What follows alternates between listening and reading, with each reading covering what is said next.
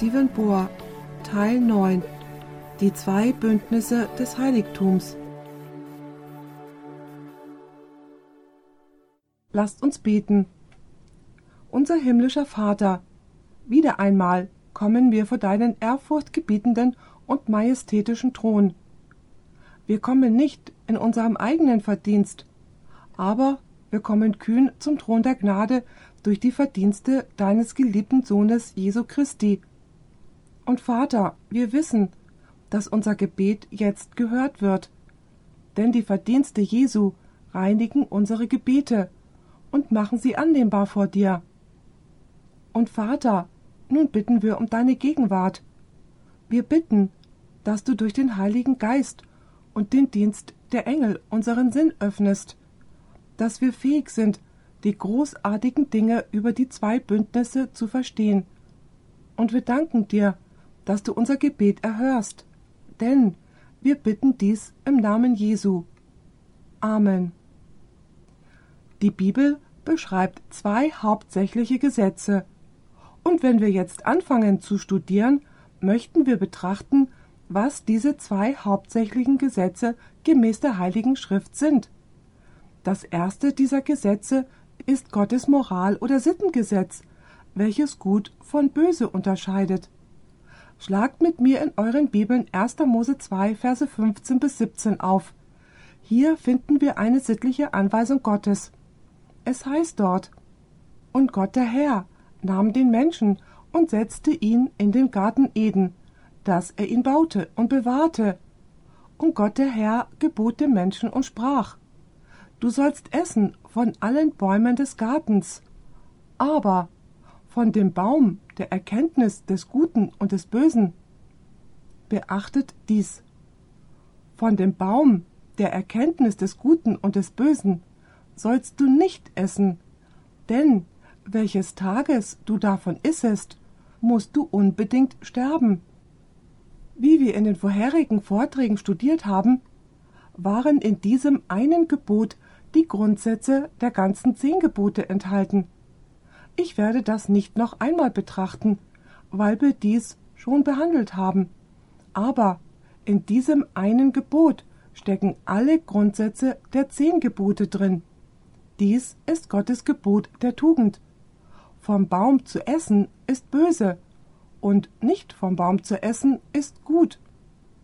Mit anderen Worten, Gott legte die Grundregeln von dem, was gut und böse ist, fest, und er erwartete Gehorsam von Adam und Eva. Im Grunde genommen hat Gott Folgendes gesagt Wenn ihr meinem Gebot nicht gehorcht, so ist das Sünde. Und was ist der Lohn der Sünde? Der Lohn der Sünde ist der Tod. So, was ich möchte ist, dass ihr beachtet, dass Gottes Gebot der Tugend oder das Sittengesetz vor der Sünde existierte, bevor Adam und Eva sündigten. Und der Zweck des Sittengesetzes war, um richtig von falsch und gut von böse zu unterscheiden. Natürlich wissen wir, dass Adam und Eva sündigten, und als sie sündigten, hat Gott ein anderes Gesetz eingesetzt. Es ist bekannt als Zeremonialgesetz oder das Gesetz der Bräuche und Opfer. Das Zeremonialgesetz erscheint nach der Sünde. Es ist kein Teil von Gottes ursprünglichem Plan. Das Sittengesetz gab es vor der Sünde. Das Zeremonialgesetz wurde wegen der Sünde eingesetzt. Nun beachtet 1. Mose 3, Vers 21, was wir schon vorherig studiert haben. Hier wird uns gesagt, dass als Adam und Eva sündigten, dass es an dem Tag, an dem sie sündigten, ein Opfer gab. Und Gott der Herr machte Adam und seinem Weibe Pelzröcke und bekleidete sie. Wie wurde die Schande ihrer Nacktheit bedeckt? Sie wurde mit Fell bedeckt, das woher kam? Von einem Lamm. Nun, was muss man tun, um das Fell eines Tieres zu bekommen? Das Tier muss getötet werden.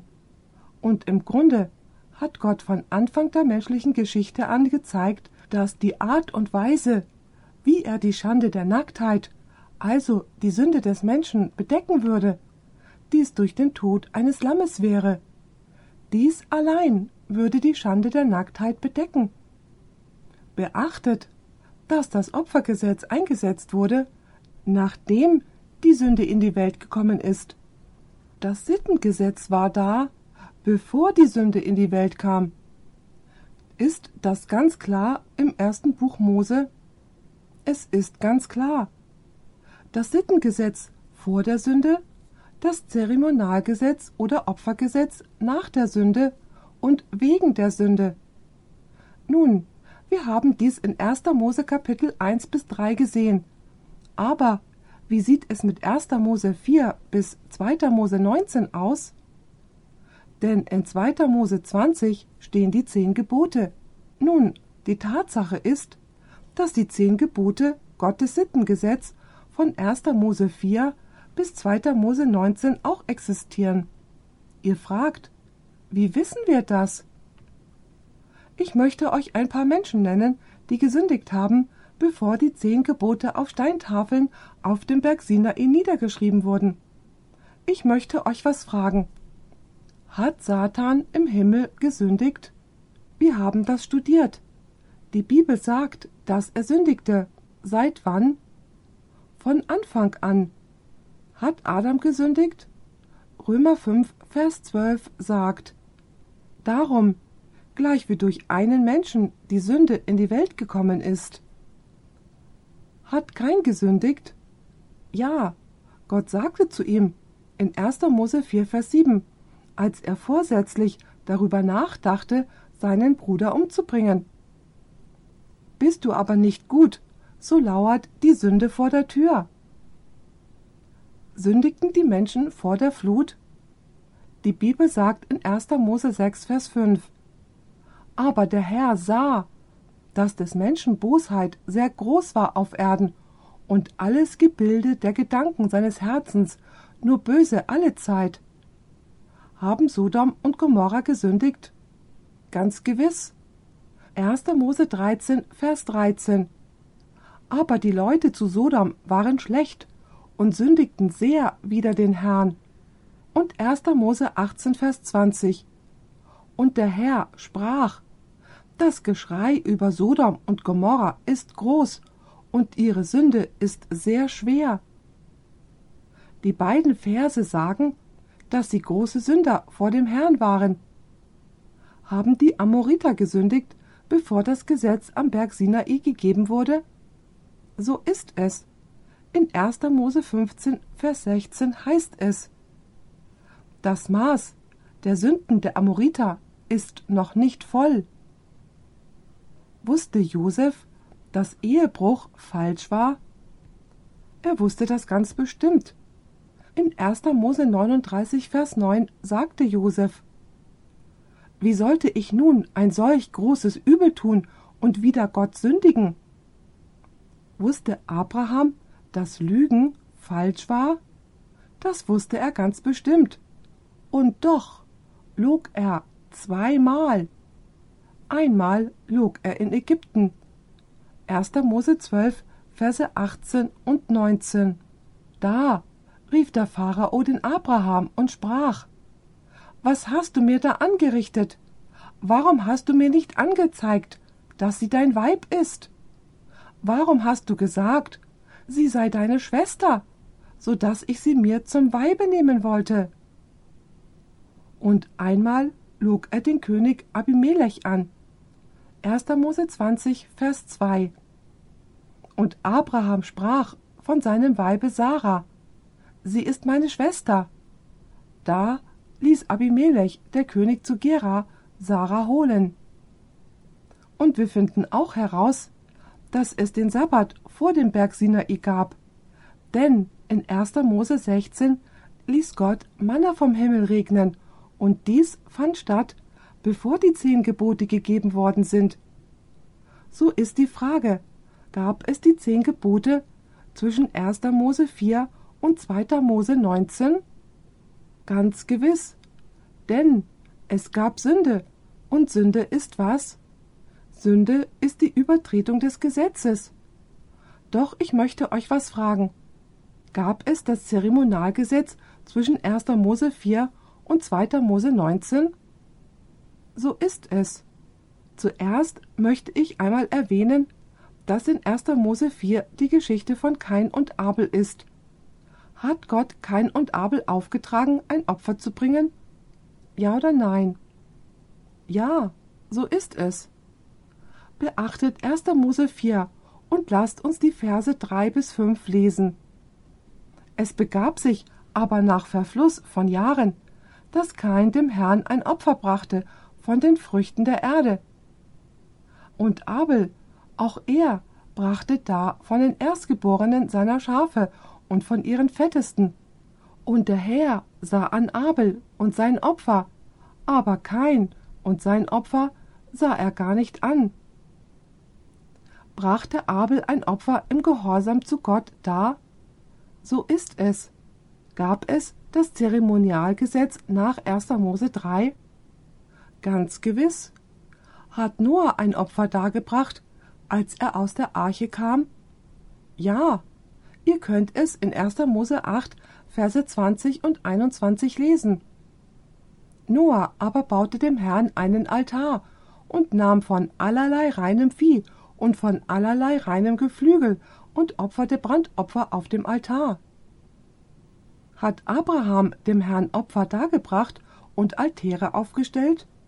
So ist es.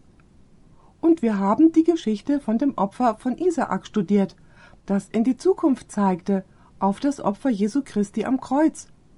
In der Tat sagte Jesus einmal in Johannes 8, Vers 56, Abraham, euer Vater, frohlockte, dass er meinen Tag sehen sollte, und er sah ihn und freute sich.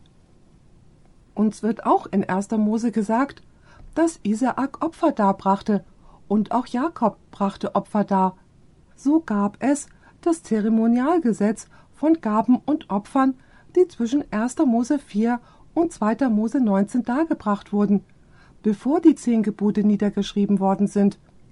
So gab es die zehn Gebote, und das Zeremonialgesetz vor dem Berg Sinai. Gottes Sittengesetz gab es vor der Sünde und das Zeremonialgesetz kam nach der Sünde, um sich mit dem Problem der Sünde auseinanderzusetzen. Lasst uns jetzt einen Vergleich der zwei Gesetze machen, und wir wollen zuerst über die zehn Gebote sprechen. Die zehn Gebote sind die Verfassung von Gottes Regierung. Die zehn Gebote sind eigentlich eine Widerspiegelung von Gottes Charakter. Sie sagen uns, wie Gott in Person ist, und deswegen kann man die zehn Gebote nicht verändern. Man kann die zehn Gebote ebenso wenig verändern, wie man Gottes Charakter verändern kann. Der Zweck der zehn Gebote ist es, den Unterschied zwischen Gut und Böse, richtig und falsch zu offenbaren. Und natürlich offenbaren die zehn Gebote wie Gott wirklich ist. 5. Mose 5, Vers 22 sagt uns, dass Gott die zehn Gebote direkt zum Volk Israel gesprochen hat. Was habe ich gesagt? Gott hat die zehn Gebote direkt zum Volk Israel gesprochen. Lasst uns das in 5. Mose 5, Vers 22 lesen. Das sind die Worte, die der Herr zu eurer ganzen Gemeinde redete auf dem Berge, mitten aus dem Feuer, den Wolken und der Dunkelheit, mit gewaltiger Stimme, und er tat nichts dazu. Und er schrieb sie auf zwei steinerne Tafeln und gab sie mir. So, zu wem hat Gott die zehn Gebote gesprochen? Es heißt, das sind die Worte, die der Herr zu eurer ganzen Gemeinde redete auf dem Berge. Gott hat die zehn Gebote direkt zum gesamten Lager Israel gesprochen.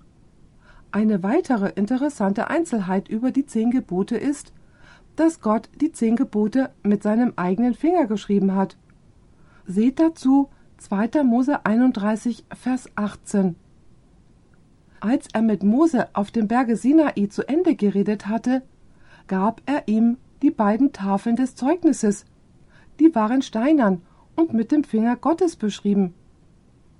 Alles andere in der Bibel sprach Gott zu den Propheten, und die Propheten sprachen oder schrieben es den Leuten auf. Aber was die zehn Gebote betrifft, so schrieb Gott die zehn Gebote mit seinem eigenen Finger, und er sprach sie persönlich zu der gesamten versammelten Gemeinde von Israel. Beachtet auch, dass die zehn Gebote aus Tafeln aus Stein geschrieben waren. Lasst uns dazu 5. Mose 4, Vers 13 lesen. Es heißt hier, Und er verkündigte euch seinen Bund, den er euch zu halten gebot, nämlich die zehn Worte, die er auf zwei steinerne Tafeln schrieb. Worauf schrieb Gott die zehn Gebote, die er direkt zu den Kindern Israel gesprochen hatte? Er schrieb sie auf zwei steinerne Tafeln. Eine weitere interessante Einzelheit ist, wo die zehn Gebote im Heiligtum hingetan wurden. 5. Mose 10, Verse 1 bis 5 sagen uns, dass die zehn Gebote in die Bundeslade gelegt wurden. Wir wollen den Abschnitt dazu lesen. 5. Mose 10, Verse 1 bis 5. Es heißt hier, und Gott spricht zu Mose. Zu derselben Zeit sprach der Herr zu mir, haue dir zwei steinerne Tafeln, wie die ersten waren. Denn Mose hatte die ersten zerbrochen. Und steige zu mir auf den Berg und mache dir eine hölzerne Lade. So will ich auf die Tafeln die Worte schreiben, die auf den ersten Tafeln waren, die du zerbrochen hast, und du sollst sie in die Lade legen.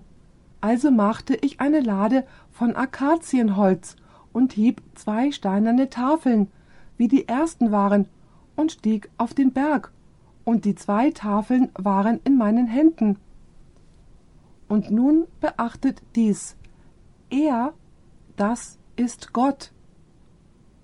Da schrieb er auf die Tafeln in gleicher Schrift, wie die erste war, die zehn Worte, wie der Herr zu euch aus dem Feuer heraus auf dem Berge am Tage der Versammlung gesprochen hatte. Und der Herr gab sie mir, und ich wandte mich und stieg vom Berge herab und legte die Tafeln in die Lade, die ich gemacht hatte, und sie blieben da selbst, wie der Herr mir geboten hatte. So, erstens, Gott sprach sie direkt zum Volk. Zweitens, schrieb er sie mit seinem eigenen Finger. Und drittens, schrieb er sie aus Tafeln aus Stein. Viertens, legte Mose sie in die Bundeslade und eine fünfte Eigenschaft ist, dass die zehn Gebote nicht schwer, also keine Bürde sind. Mit anderen Worten, die zehn Gebote sind kein Joch der Knechtschaft, wie viele Christen lehren. Beachtet hierzu 1. Johannes 5, Vers 3. Hier sagt der geliebte Jünger Johannes, denn das ist die Liebe zu Gott, dass wir seine Gebote halten, und seine Gebote sind nicht schwer. Sie sind keine schwere Bürde. Übrigens, David liebte Gottes Gesetz, und er hat es nicht als ein schweres Joch der Knechtschaft angesehen. Beachtet Psalm 119, und wir werden jetzt Vers 72 lesen, und dann Vers 131 und danach Vers 174, und ich werde sie nacheinander weglesen. Hört gut zu. David sagt, Das Gesetz deines Mundes ist besser für mich als tausende von Gold- und Silberstücken. Begierig öffne ich meinen Mund, denn mich verlangt nach deinen Befehlen. Ich habe Verlangen nach deinem Heil, o Herr, und dein Gesetz ist meine Lust. Hört sich das danach an, als ob das Gesetz ein schweres Joch der Knechtschaft für David gewesen wäre, Ganz und gar nicht. Er sagte, ich liebe dein Gesetz. Wie kann ein Christ sagen, dass das Gesetz ein schweres Joch der Knechtschaft ist, wenn das Gesetz richtig von falsch und gut von böse unterscheidet? Nun lasst uns ein bisschen über das Zeremonialgesetz sprechen. Das Zeremonialgesetz wurde eigentlich von Mose geschrieben. Es wurde nicht von Gott geschrieben. Beachtet 5. Mose 31, Vers 9. Es heißt hier, und Mose schrieb dieses Gesetz und gab es den Priestern, den Kindern Levi, welche die Lade des Bundes des Herrn trugen, und allen Ältesten Israels. So, wer schrieb dieses Gesetz? Die Bibel sagt, dass Mose dieses Gesetz schrieb. Und nicht nur das, Mose sprach dieses Gesetz auch zu den religiösen Führern und zum Volk. Wer sprach die zehn Gebote? Gott sprach die zehn Gebote zu der ganzen Gemeinde. Nun beachtet, wie es in 3. Mose 1, Verse 1 und 2 heißt. Und er rief Mose, und der Herr redete zu ihm. Zu wem sprach Gott, als er die zehn Gebote gab? Zum ganzen Lager von Israel. Zu wem sprach Gott, als er das Zeremonialgesetz gab? Zu Mose. Es heißt hier. Und er rief Mose, und der Herr redete zu ihm von der Stiftshütte aus und sprach, Rede zu den Kindern Israel. Seht ihr, Gott benutzte einen Vermittler, um mit den Kindern Israel zu sprechen. Und spricht zu ihnen, Will jemand von euch dem Herrn ein Opfer bringen, so soll euer Opfer, das ihr darbringet, vom Vieh, von Rindern oder Schafen genommen sein. Und die nächsten Kapitel beschreiben, die verschiedenen Gaben und Opfer, die in der Stiftshütte oder im Tempel dargebracht worden sind. Auch möchte ich, dass ihr beachtet, dass das Zeremonialgesetz in ein Buch geschrieben worden ist, und es wurde neben und nicht in die Bundeslade gelegt. Beachtet 5. Mose 31, Verse 24 bis 26. Als nun Mose die Worte dieses Gesetzes bis zu Ende in ein Buch geschrieben hatte? Wer schrieb das Gesetz? Mose. Und wohin schrieb er es? In ein Buch.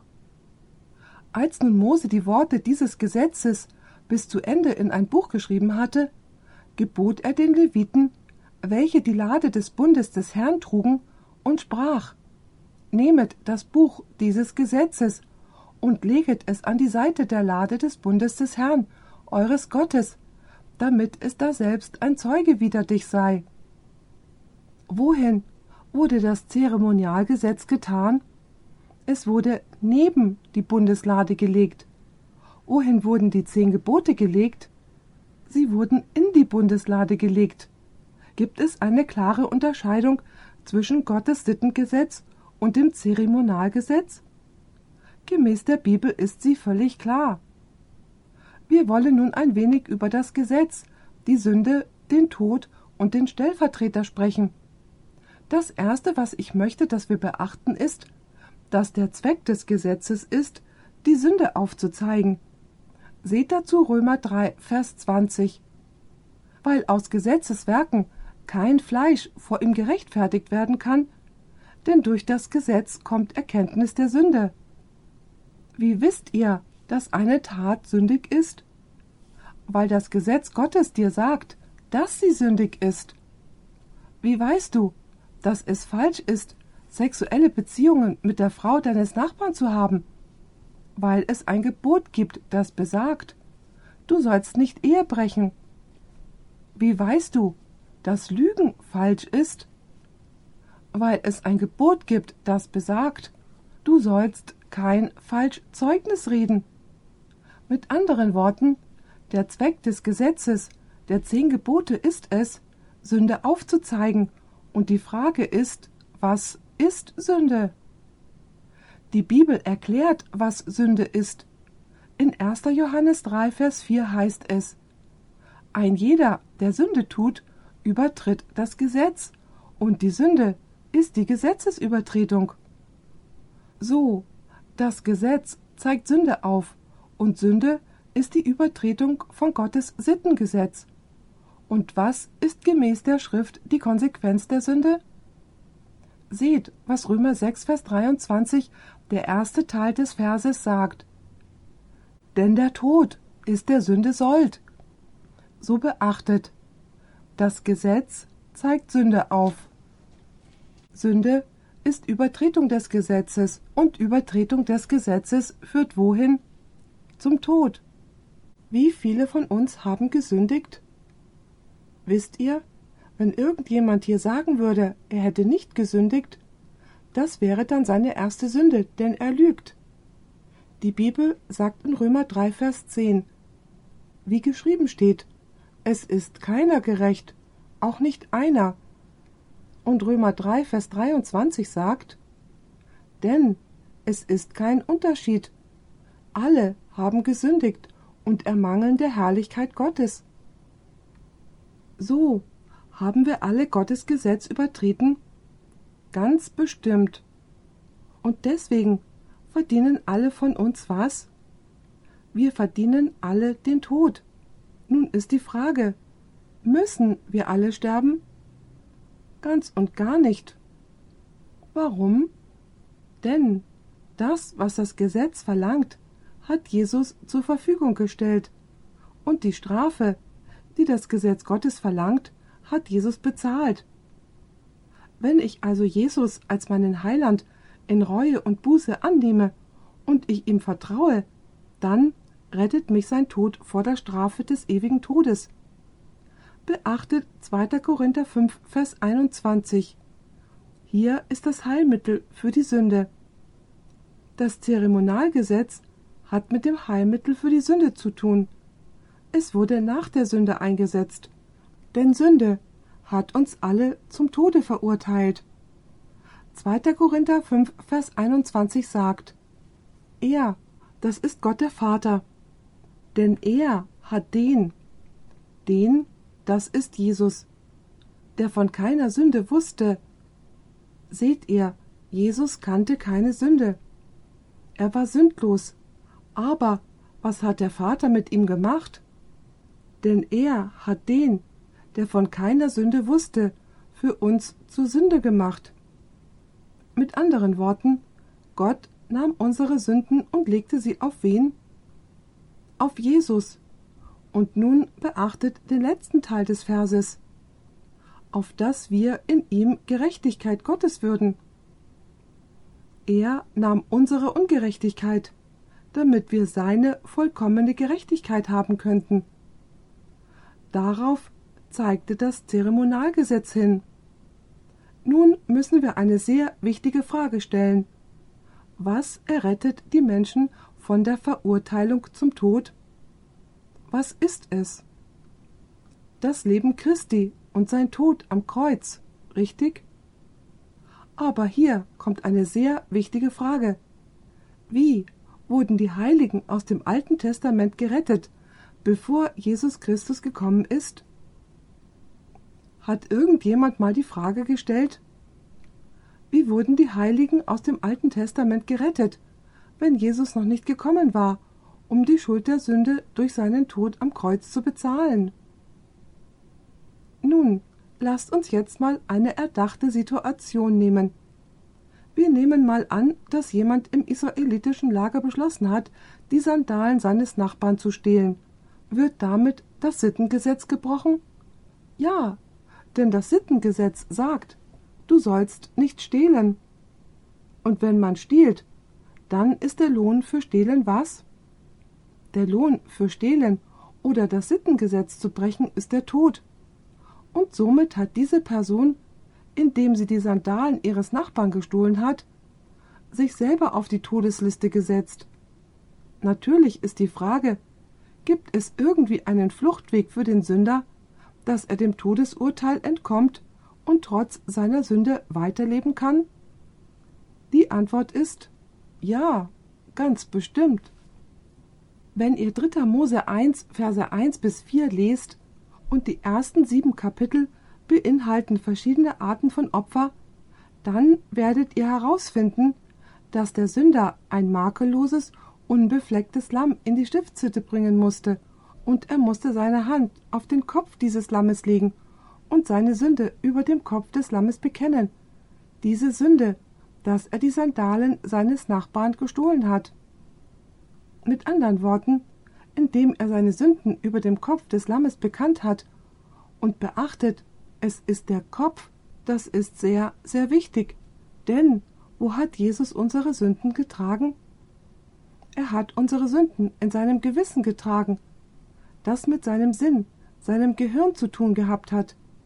so wurde eigentlich die Sünde von dem Sünder auf das vollkommene Opfer gelegt, und nachdem sie auf das Opfer übertragen worden ist, dann musste der Sünder selber das Messer nehmen und das Tier töten.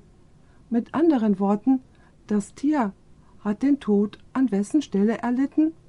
An der Stelle des Sünders. Anders gesagt, das Tier wurde bestraft, so dass der Sünder nicht mit dem Tod bestraft zu werden brauchte. Nun, es ist interessant zu beachten, dass dieses Ritual rechtsgültig nicht die Lösung für das Problem der Sünde war. Das Sittengesetz wies auf die Sünde und ihre Strafe hin, und das Zeremonialgesetz stellte das Heilmittel für das Problem zur Verfügung. Aber das System des Alten Testamentes hat rechtskräftig eigentlich die Sünde nicht weggenommen.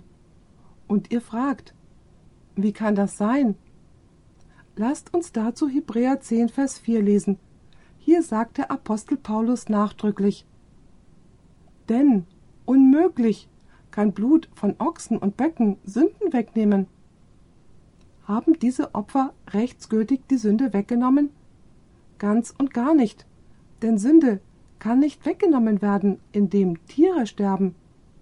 Der Schöpfer selber musste kommen, um sein Leben anstelle seiner Geschöpfe zu geben. Ihr fragt, was war dann der ganze Zweck dieses Opfersystems? Lasst es mich so ausdrücken. Das ganze alttestamentarische System war eigentlich ein Schuldscheinsystem. Als der Sünder zur Stiftshütte kam, seine Schuld über dem Tier bekannte und dann das Tier tötete, da sagte Jesus in dem Moment Dieser Sünder kam in Reue zu mir. Ich werde bezahlen. Mit anderen Worten, der Urteilsspruch des Sünders ist umgewandelt worden, weil Jesus versprochen hat, dass er in der Zukunft kommen würde, um was zu tun? Um für diese Sünden zu bezahlen. Anders ausgedrückt, der Sünder im Alten Testament sah im Opfer ein Symbol für Christus und war dennoch gerettet durch den Christus, der kommen sollte. Aber die Sünde wurde nicht rechtsgültig weggenommen, bis Jesus am Kreuz starb. Anders gesagt, was geschehen ist, war, dass der Urteilsspruch aufgrund des Versprechens, das Jesus gemacht hat, dass er kommen würde, um all diese Schuldscheine des alttestamentarischen Systems zu bezahlen, verschoben oder verzögert worden ist. Das alttestamentarische System war mit anderen Worten ein Schuldsystem. Es war ein Kreditsystem, was bedeutet, dass das Heiligtum im Alten Testament mit Sünde überfüllt war. Denn das Blut von Ziegen und Böcken kann Sünde nicht wegnehmen. Geht mit mir nun zu Kolosser 2, Verse 13 und 14, was sich darauf bezieht. Es heißt hier: Auch euch, die ihr tot waret, durch die Übertretungen und den unbeschnittenen Zustand eures Fleisches, hat er mit ihm lebendig gemacht, da er euch alle Übertretungen vergab, dadurch, dass er die gegen uns bestehende Schuldschrift. Die Schuldschrift war was? Sie war gegen uns. Welche durch Satzungen uns entgegen war, auslöschte und sie aus der Mitte tat. Was hat er aus der Mitte getan? Die Schuldschrift der Anforderungen oder Anordnungen.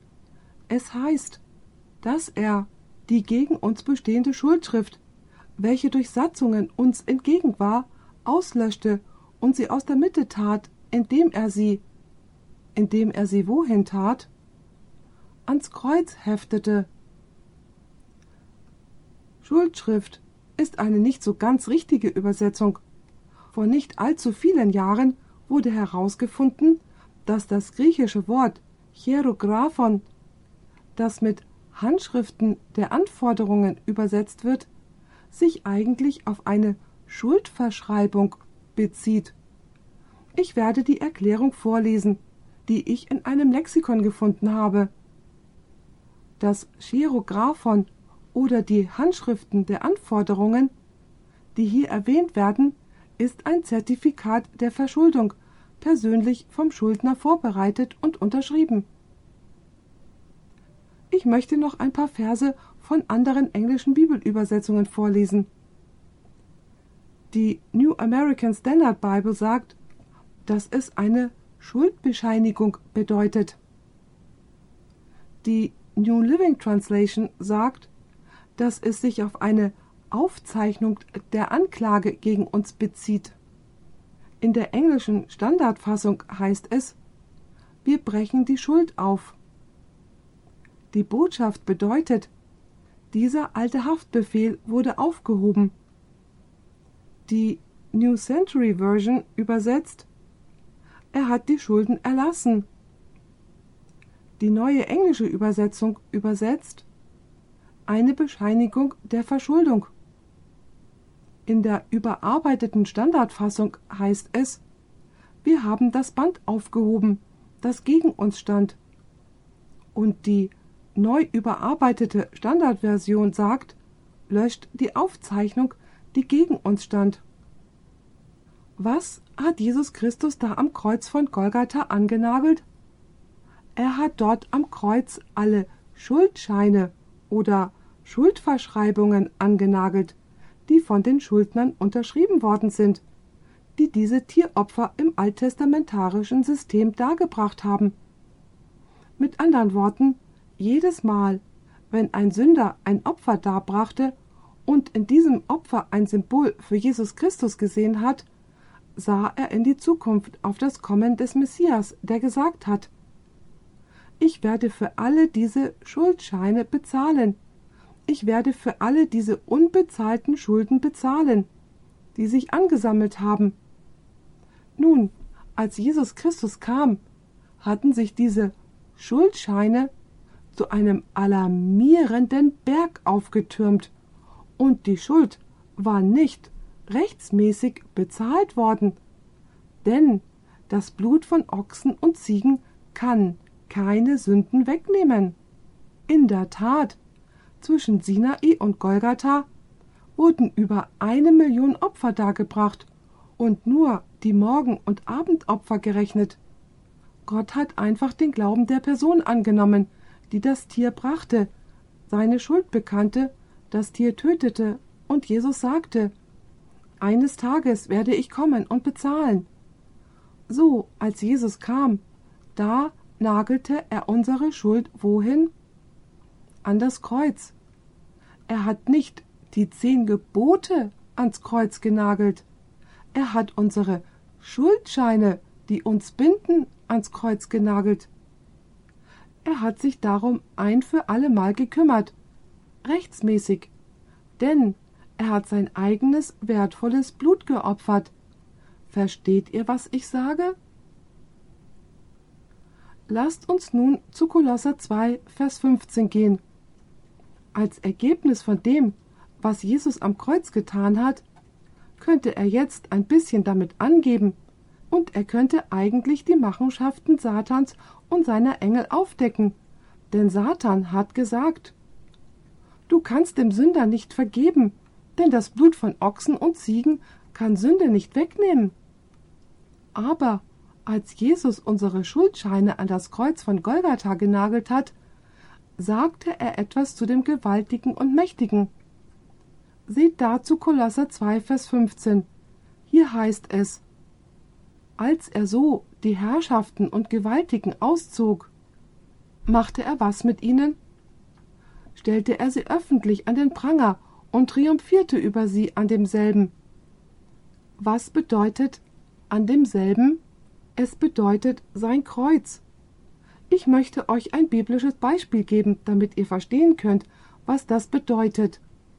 In Judas 9 finden wir die Geschichte vom Tode Moses und etwas, das geschah, nachdem Mose gestorben war. Es gibt hier zwei merkwürdige Dinge an dem Tod von Mose. Erstens sagt die Bibel, dass Gott ihn begraben hat. Er ist der einzige Mensch, von dem ich aus der Bibel weiß, dass Gott ihn beerdigt hat. Und zweitens sagt die Bibel, dass niemand wusste, wo sein Grab war.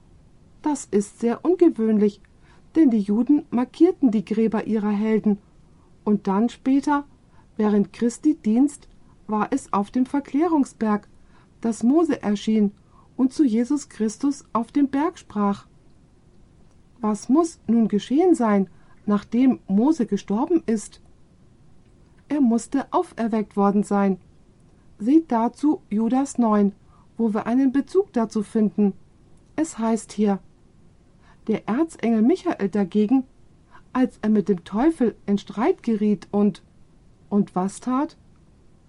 Oh, Michael stritt sich mit dem Teufel. Um was? Und über den Leib Moses verhandelte. Denkt ihr, dass Gott nur um einen toten Körper, eine Leiche streitet? Wozu war Michael gekommen? Was wollte er tun? Er kam, um das zu tun, was er tun wird, wenn er wiederkommen wird. Es heißt in 1. Thessalonicher 4, Vers 16, Denn er selbst, der Herr, wird, wenn der Befehl ergeht und die Stimme des Erzengels und die Posaune Gottes erschallt, vom Himmel herniederfahren, und die Toten in Christus werden auferstehen zuerst.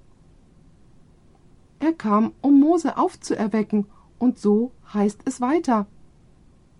Er wagte, kein lästerndes Urteil zu fällen, sondern sprach Der Herr strafe dich.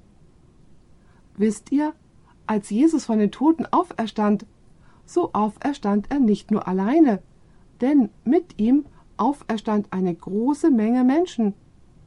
Nun konnte er sie auferwecken, denn alle Schuldscheine wurden von Jesus Christus bezahlt. Lasst uns das in Matthäus 27, Verse 50 bis 53 lesen. Jesus aber schrie abermals mit lauter Stimme und gab den Geist auf. Und siehe, der Vorhang im Tempel riss entzwei, von oben bis unten, und die Erde erbebte, und die Felsen spalteten sich, und die Gräber öffneten sich, und viele Leiber der entschlafenen Heiligen standen auf. Dies ist im Zeitabschnitt des Alten Testamentes und gingen aus den Gräbern hervor.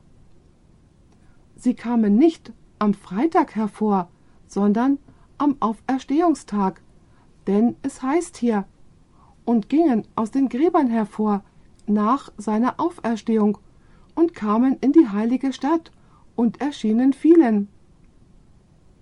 Wenn ich Zeit hätte, würde ich euch zeigen, dass das Fest der Erstlingsfrüchte die Auferstehung Christi darstellte. An genau diesem Tag fuhr er in die Gegenwart zum Vater auf und ging zu ihm und sagte ich habe das Opfer für die Sünde dargebracht. Ist mein Opfer von dir angenommen worden? Und der Vater sagte, Ja. Und Jesus kehrte auf die Erde zurück. Vierzig Tage später steigt Jesus wieder zum Himmel auf. Aber jetzt steigt er nicht alleine auf. Wer steigt mit ihm auf? All diejenigen, die aus den Gräbern kamen, die von seiner Auferstehung Zeugnis ablegten, gehen jetzt in den Himmel, und sie sind die Erstlingsfrüchte, die große Ernte, von denen, die aus den Gräbern hervorkommen werden, wenn Jesus Christus in Macht und Herrlichkeit wiederkommen wird. Ich möchte euch ein Zitat von Ellen White aus Signs of the Times zu Deutsch Zeichen der Zeit vom 22. April 1880 vorlesen. Einige Leute denken, dass die Menschen aus dem Alten Testament durch das Gesetz gerettet wurden, dass es keine Gnade im Alten Testament gab. Hört mal, was sie zu sagen hat. Viele betrachten die jüdische Wirtschaft als ein Zeitalter der Dunkelheit. Sie haben die irrige Vorstellung, dass Reue und Glaube nichts mit der hebräischen Religion zu tun hatten und behaupten, dass sie nur aus Formen und Zeremonien bestand. Aber die Kinder Israel wurden genauso wirklich von Christus errettet, wie es der Sünder von heute wird. Im Glauben sahen sie Christus in diesen Vorbildern und Symbolen, die auf sein erstes Kommen und seinen Tod hinwiesen, wenn alle Bilder und Symbole ihre Erfüllung finden sollten. Sie frohlockten in einem Heiland, der kommen sollte, bildlich durch die Opfergaben dargestellt, während wir uns in einem Heiland freuen, der bereits gekommen ist. Das, was für das alte Israel Erwartung war, ist Gewissheit für das moderne Israel. Der Erlöser der Welt stand damals in enger Verbindung mit seinem Volk, als er in einer Wolkensäule eingehüllt war. Lasst uns dann nicht sagen, dass sie Christus in den jüdischen Tagen nicht gehabt hätten. Wie wurden die Menschen im Alten Testament gerettet? Sie wurden durch Jesus Christus gerettet. Die Opfer haben sie nicht gerettet. Sie zeigten nur nach vorne auf den Heiland, der rechtsmäßig für die Sünde bezahlen würde. Jedes Mal, wenn sie ein Tier geopfert haben, haben sie einen Schuldschein unterschrieben und Jesus sagte, Macht euch keine Sorgen, ich werde den Schuldschein bezahlen. Es war ein gigantisches Kreditsystem. Und als Jesus kam, nahm er alle Schuldscheine, das Band des Todes, und er nagelte das Band des Todes an das Kreuz. Und all diejenigen, die im Glauben gestorben waren, sind tatsächlich rechtsmäßig in diesem Moment von ihren Sünden gerettet worden, durch den Tod Jesu Christi. Wisst ihr, dieses ganze System mit den Schuldscheinen ging zu Ende, als Jesus am Kreuz starb. Bemerkt dazu Hebräer 7, Verse 18 und 19. Da erfolgt ja sogar eine Aufhebung des vorher gültigen Gebotes. Wenn ihr den Zusammenhang lest, werdet ihr sehen, dass dieses Gebot das Gebot der Priesterschaft war, seiner Schwachheit und Nutzlosigkeit wegen. Dann heißt es weiter, und wenn ihr den Zusammenhang lest, werdet ihr sehen, dass vom Zeremonialgesetz die Rede ist. Denn das Gesetz hat nichts zur Vollkommenheit gebracht. Mit anderen Worten, es hat das Problem mit der Sünde letztlich nicht gelöst. Zugleich aber die Einführung einer besseren Hoffnung, durch welche wir uns Gott nahen können. Was ist die bessere Hoffnung? Die Hoffnung, die von wem gebracht wird? Von Jesus Christus, Beachtet auch Hebräer 8, Vers 13. Es heißt hier, indem er sagt, einen neuen, hat er den ersten für veraltet erklärt. Was aber veraltet ist und sich überlebt hat, das wird bald verschwinden. Und wenn ihr den Zusammenhang lest, werdet ihr sehen, dass von dem Zeremonialsystem die Rede ist, das zu Ende ginge wenn Jesus Christus am Kreuz von Golgatha sterben würde. Dieses ganze priesterliche System aus Opfern und Opfergaben und Waschungen und so weiter zeigten nach vorne auf Jesus, und als Jesus kam, ist all das, was nutzlos genannt wurde, ans Kreuz genagelt und weggenommen worden, und es war nicht mehr länger nötig, die Riten und Zeremonien durchzuführen. Nun sind wir vorbereitet, um Kolosser 2, Vers 16 und 17 zu verstehen. Dieser Text wird außerordentlich von Christen missbraucht. Sie benutzen den Text und versuchen damit zu beweisen, dass wir essen und trinken können, was wir wollen. Und sie versuchen damit zu beweisen, dass wir den siebten Tag Sabbat nicht mehr zu halten brauchen. Jetzt beachtet, was dieser Abschnitt wirklich aussagt. Kolosser 2, Verse 16 und 17. So, das bedeutet, weil er alle Schuldscheine an das Kreuz genagelt hat. Das ist der Zusammenhang, den wir in Vers 15 gelesen haben. So soll euch niemand richten, wegen Speise oder Trank, oder wegen eines Festes, oder Neumonds oder Sabbats, welche Dinge doch nur ein Schatten derer sind, die kommen sollten, wovon aber Christus das Wesen hat. Ich möchte euch eine Aussage vorlesen, die wir in Patriarchen und Propheten auf Seite 343 finden. Beachtet, was Ellen White über dieses alttestamentarische System zu sagen hat und was viele Christen über dieses System lehren. Sie sagt, viele versuchen, beide Ordnungen miteinander zu verschmelzen. Sie verwenden Schriftworte über das Zeremonialgesetz, um zu beweisen, dass das Sittengesetz abgeschafft sei. Aber das ist eine Verdrehung der Schrift. Der Unterschied zwischen beiden ist ganz deutlich. Und wir haben das in diesem Vortrag festgestellt. Das Zeremonialgesetz setzte sich aus Sinnbildern zusammen, die auf Christi Opfer und sein Priestertum hinwiesen. Dieses Ritualgesetz mit seinen Opfern und Bräuchen sollten die Hebräer halten, bis im Tode Christi, dem Lamm Gottes, das die Sünden der Welt wegnimmt, das Sinnbild dem Urbild entsprechen würde. Dann sollten alle Opferhandlungen aufhören.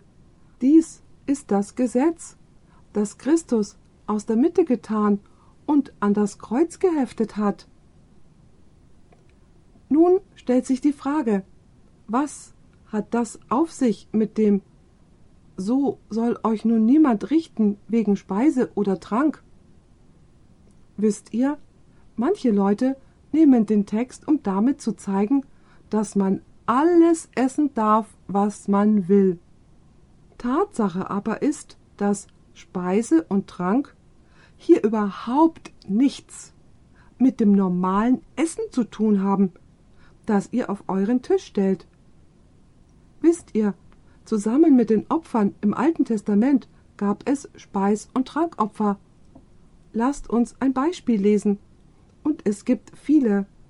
2. Mose 29, Verse 38 bis 41. Dies bezieht sich auf Speise und Getränke, die mit den Opfern dargebracht worden sind, und hat überhaupt nichts mit dem Essen zu tun, das wir auf unseren Tisch stellen.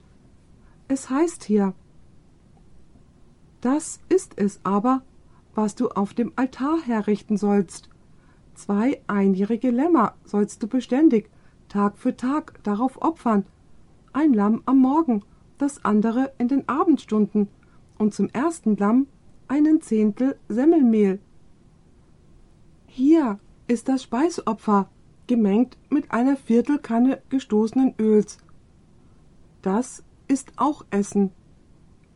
Und einer Viertelkanne Wein zum Trankopfer. Auch das ist Essen, seht ihr? Und dann heißt es in Vers 41, das andere Lamm sollst du in den Abendstunden zurichten und mit dem Speis- und Trankopfer, dies ist wieder Essen, sollst du es halten wie am Morgen, zum lieblichen Geruch, zum Feueropfer des Herrn. So, auf was bezieht es sich, wenn es hier von Speisen und Getränken spricht?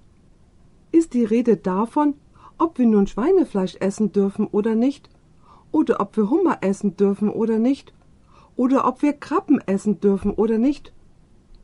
Dies hat nichts mit normalem herkömmlichen Essen zu tun. Es hat mit den Speis- und Trankopfern zu tun, die im Zusammenhang mit dem Opfersystem dargeboten wurden. Nun möchte ich, dass ihr Hebräer 9, Verse 9 bis 12 beachtet, wo diese Anschauung aufgegriffen wird. Hier ist die Rede vom alttestamentarischen System und es heißt, dies ist ein Gleichnis für die gegenwärtige Zeit, da noch Gaben und Opfer dargebracht werden, welche, was das Gewissen anbelangt, den nicht vollkommen machen können, der den Gottesdienst verrichtet. Mit anderen Worten, diese Opfer des Alten Testamentes konnten den Menschen nicht wirklich das Bewusstsein geben, um meine Sünde ist sich wirklich gekümmert worden. Denn das Blut von Ochsen und Ziegen kann nicht wirklich Sünde wegnehmen. Beachtet bitte Vers 10. In diesem System hat es sich nur worum gehandelt? Um Speisen und Getränke. Das ist der gleiche Ausdruck, den wir in Kolosser 2 finden. So, ist hier die Rede vom Essen, das wir auf unseren Tisch stellen? Nein, es spricht vom Opfergesetz, von den Gaben und Opfern. So heißt es in Hebräer 9, Vers 10. Der den Gottesdienst verrichtet, da er sich nur auf Speisen und Getränke und verschiedene Waschungen bezieht, auf fleischliche Verordnungen. Nun hört gut zu. Welche bis zur Zeit der besseren Ordnung auferlegt sind. Bis wann sollten diese Speisen und Getränke, Waschungen und Opfer sein?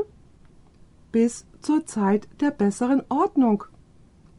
Die Frage ist, wann ist die Zeit der besseren Ordnung? Beachtet die nächsten Verse, Verse 11 und 12. Als aber Christus kam, als ein hoher Priester der zukünftigen Güter, ist er durch das größere und vollkommenere Zelt das nicht mit Händen gemacht, das heißt nicht von dieser Schöpfung ist, auch nicht durch das Blut von Böcken und Kälbern, sondern durch sein eigenes Blut ein für allemal in das Heiligtum eingegangen und hat eine ewige Erlösung erlangt. So, mit was hatten die Speisen und Getränke zu tun? Sie bezogen sich auf das Zeremonialgesetz beachtet Hebräer 10, Verse 1 bis 4. Hier steckt die gleiche Anschauung drin. Es heißt hier, denn weil das Gesetz und der Zusammenhang zeigt uns, dass es das Zeremonialgesetz ist. Und wir werden das gleich mal sehen. Denn weil das Gesetz nur ein Schatten der zukünftigen Güter hat, was sind die guten Dinge, die da kommen sollten? Denn weil das Gesetz nur einen Schatten der zukünftigen Güter hat, was sind die guten Dinge, die kommen sollten? Jesus Christus, das ist richtig. Nicht das Ebenbild der Dinge selbst, so kann es auch mit den gleichen alljährlichen Opfern. Seht ihr, das ist das Opfergesetz, nicht wahr? mit den gleichen alljährlichen Opfern, welche man immer wieder darbringt, die Hinzutretenden niemals vollkommen machen. Hier ist die Rede nicht von sittlicher Vollkommenheit. Es ist die Rede von ihnen, dass sie sagen, um meine Sünde ist sich wirklich ein für allemal gekümmert worden. Vers 2 Hätte man sonst nicht aufgehört, Opfer darzubringen, wenn sich diese Opfer um die Sünde gekümmert hätten, warum wurde stetig damit fortgefahren zu opfern? Tag für Tag, Jahr für Jahr. Es heißt weiter, Verse 2 bis 4. Wenn die, welche den Gottesdienst verrichten, einmal gereinigt, kein Bewusstsein von Sünden mehr gehabt hätten. Stattdessen erfolgt durch dieselben nur alle Jahre eine Erinnerung an die Sünden, denn unmöglich kann Blut von Ochsen und Böcken Sünden wegnehmen. Versteht ihr, was die Speisen und Getränke sind? Nun lasst uns über die Feste sprechen. So soll euch nun niemand wegen einer Feier oder eines Festes richten. In einem Buch, das vor kurzem von meinem Freund Ron Duprés veröffentlicht wurde, Judging the Sabbath, zu Deutsch den Sabbat richten, hat er ein interessantes Studium um dieses Wort Feste betrieben, das in Kolosser 2, Vers 16 benutzt wird. Die Lutherbibel schreibt Feiertage, aber in Wirklichkeit ist es das Wort Feste. So soll euch nun niemand richten wegen Speise oder Trank, oder wegen eines Festes oder Neumonds oder Sabbats. Was er in diesem Buch aufzeigt, ist, dass das Wort Chag, das im Alten Testament als Fest übersetzt worden ist, hier das griechische Wort Heote ist und sich nicht auf alle hebräischen Feste bezieht, sondern es bezieht sich insbesondere auf die Feste, wo die Leute nach Jerusalem gehen mussten, weil diese Feste ihre Anwesenheit verlangten. welches waren diese Feste?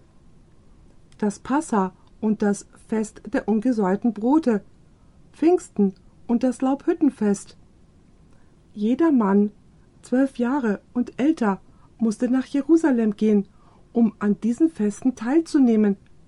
Interessanterweise beziehen sich die Worte Chag im Alten Testament, was mit Fest übersetzt wird, und Heote, was genau das gleiche auf Griechisch ist, ausschließlich auf diese Pilgerfeste. Sie beziehen sich nicht auf andere Feste. Es gab ja noch das Fest der Trompeten und das Fest des Versöhnungstages, das Jubeljahr und das Sabbatjahr. Interessanterweise wurden diese ganz anderen Tage mit dem Wort Sabbate bezeichnet. Dies waren Zeremonialsabbate. Und nun argumentieren manche Leute und sagen, Pastor Bohr, hier heißt es, so soll euch nun niemand richten wegen eines Festes oder Sabbats. Und du sagst, dass die Feste die jährlichen sieben Feste sind. Ist das nicht das gleiche wie der Zeremonialsabbat? Das ist nicht das gleiche, denn das Wort Chag im Alten Testament und das Wort Heorte im Neuen Testament beziehen sich nur auf die Pilgerfeste, wohingegen sich die Sabbate auf das Trompetenfest, den Versöhnungstag, der ein Ruhetag war, das Sabbatjahr, das jede sieben Jahre und das Jubeljahr, das alle fünfzig Jahre stattfand, bezogen. Und so ist im Grunde genommen das, wovon der Apostel Paulus spricht, wenn er sagt, so soll euch nun niemand richten wegen Speise oder Trank, dass dies die Speisen und Getränke betrifft, die mit den Opfern zusammen dargebracht worden sind. Oder wegen eines Festes, was auch in der Lutherbibel mit Festtage übersetzt wird. Das sind die Pilgerfesttage. Dann sagt er weiter So soll euch nun niemand richten wegen eines Neumond. Was ist das für eine Sache mit dem Neumond? Nun, im religiösen hebräischen Jahr gab es sieben Monate des religiösen Jahres. Der erste Monat war so um die Zeit von unserem Ostern herum, März, April. Der zweite Monat war so um die Zeit September, Oktober. Und der Neumond kennzeichnete den Beginn jeden Monats. Nun, haben wir heute noch sieben Monate, die wir feiern? Nein, wir feiern die sieben Monate und die jüdischen Feste nicht, richtig? Denn sie zeigten worauf hin? Sie alle zeigten auf Jesus Christus hin. So müssen wir die Neumonde feiern, die den Beginn dieser Monate kennzeichneten? Ganz und gar nicht.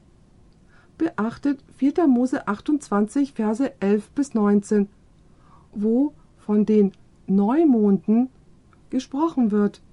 Es heißt hier, aber am ersten Tag eurer Monate, mit Neumond übersetzt, sollt ihr dem Herrn zum Brandopfer darbringen.